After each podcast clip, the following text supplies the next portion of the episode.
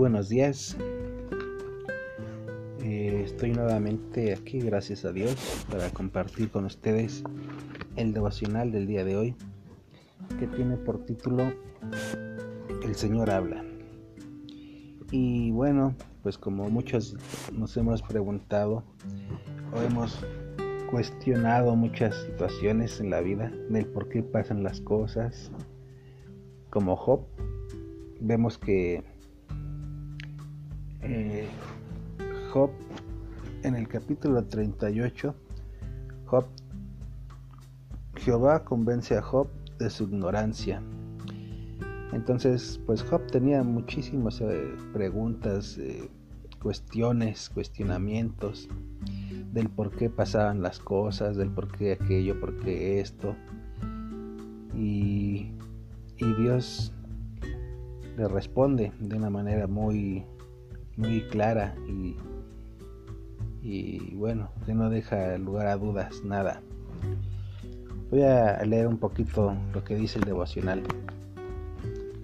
Dice, en el libro de Job podemos encontrar casi cualquier argumento sobre por qué hay sufrimiento en el mundo, pero la discusión no parece ayudar mucho a Job. Su crisis es más de relación que de duda. ¿Puede él confiar en Dios? Lo que más desea es que se le aparezca la única persona que puede explicarle su triste situación. Queremos encontrar quiere encontrarse con Dios cara a cara. Finalmente consigue lo que desea. Dios aparece en persona. Esto lo vemos en Job 38, versículo 1. En una ironía perfecta entre en el, entra en el preciso momento en que Eliú, el amigo de Job, explica por qué Job no tiene derecho a esperar que Dios lo visite. Ninguno de ellos está preparado para lo que Dios va a decirles. Job tenía una larga lista de cuestionamientos, pero es Dios quien formula las preguntas. Bueno, vamos a, leer aquí un poco la palabra de Dios y vamos a ver cómo, cómo Dios le responde a Job y cómo es que Jehová Dios convence a Job de su ignorancia para que deje de, de estarse cuestionando muchas cosas de, que suceden en la, en la vida. Así como Job, muchos de, de nosotros en algún momento quizás nos hicimos muchas esas preguntas. Pero bueno, vamos a ver qué nos contesta Dios. Voy a leer.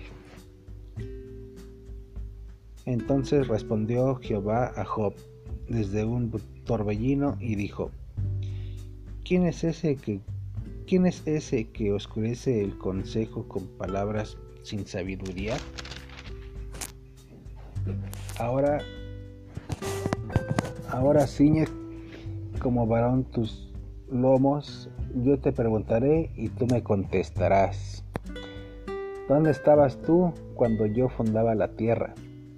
Házmelo saber si tienes inteligencia. ¿Quién ordenó sus medidas? Si lo sabes. ¿O quién extendió sobre ella cordel sobre que estaban fundadas sus bases?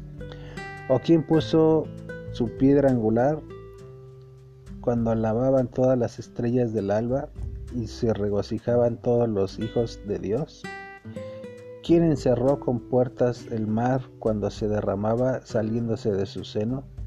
Cuando puse yo nubes por vestidura suya y por su faja oscuridad, y establecí sobre el mar, sobre él mi decreto, le puse puertas y cerrojo y dije, hasta aquí llegarás y no pasarás adelante, y ahí parará el orgullo de tus olas.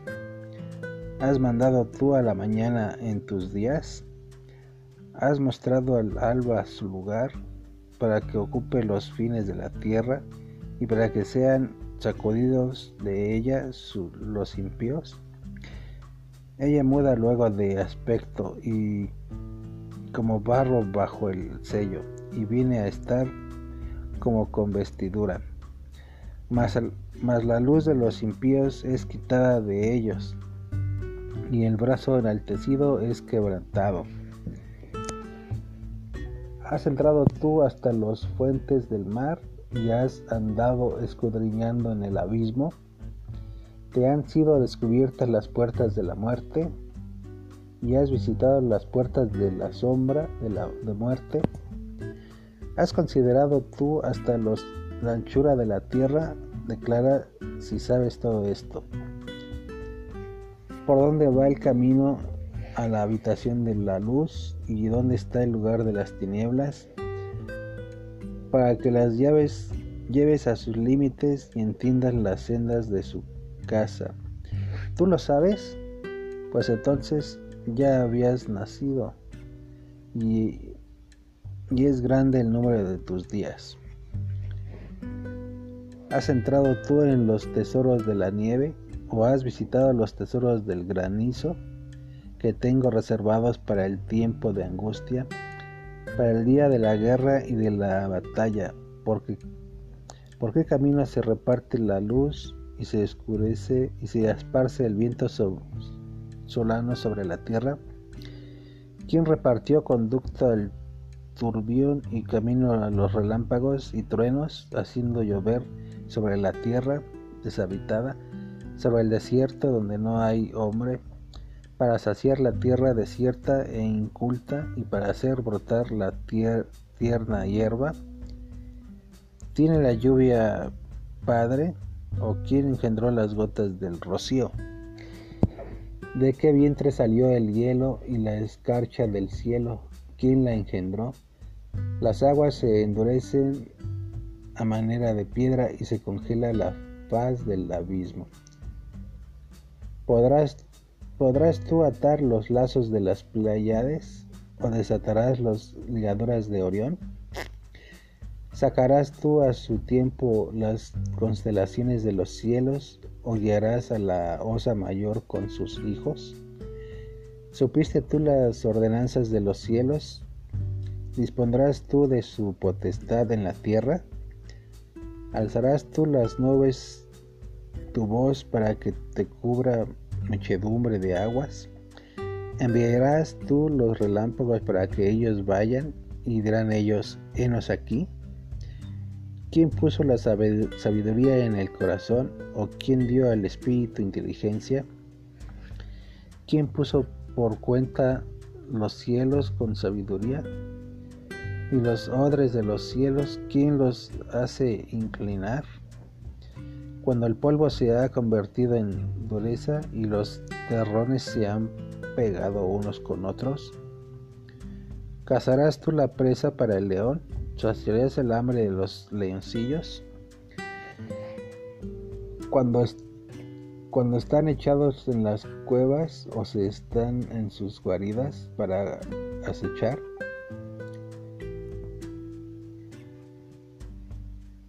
¿Quién preparará el cuervo su alimento cuando sus polluelos aclaman a Dios y andan errantes por falta de comida? Bueno, pues hay muchas más cuestionamientos aquí en la palabra de Dios, donde nos sigue diciendo hay una lista más larga de todas estas cosas. Entonces, pues, ¿quiénes somos nosotros para para cuestionar las cosas de Dios, del por qué suceden las cosas y, todas esas mm, cuestiones que luego nos hacemos. ¿Qué le contesta Job a Dios? Vamos a verla aquí en el capítulo 40. En el capítulo 40 dice, además respondió, además respondió Jehová a Job y dijo, ¿Es sabiduría contender con el omnipotente? El que disputa con Dios responda a esto. Entonces respondió Job a Jehová y dijo, He aquí que yo soy vil, ¿qué te responderé? Mi mano pongo sobre mi boca, una vez hablé, mas no responderé aún dos veces, mas no volveré a hablar. Ok, entonces pues nosotros no debemos de cuestionar lo que Dios hace. Él sabe por qué lo hace. Él tiene pleno control de todo.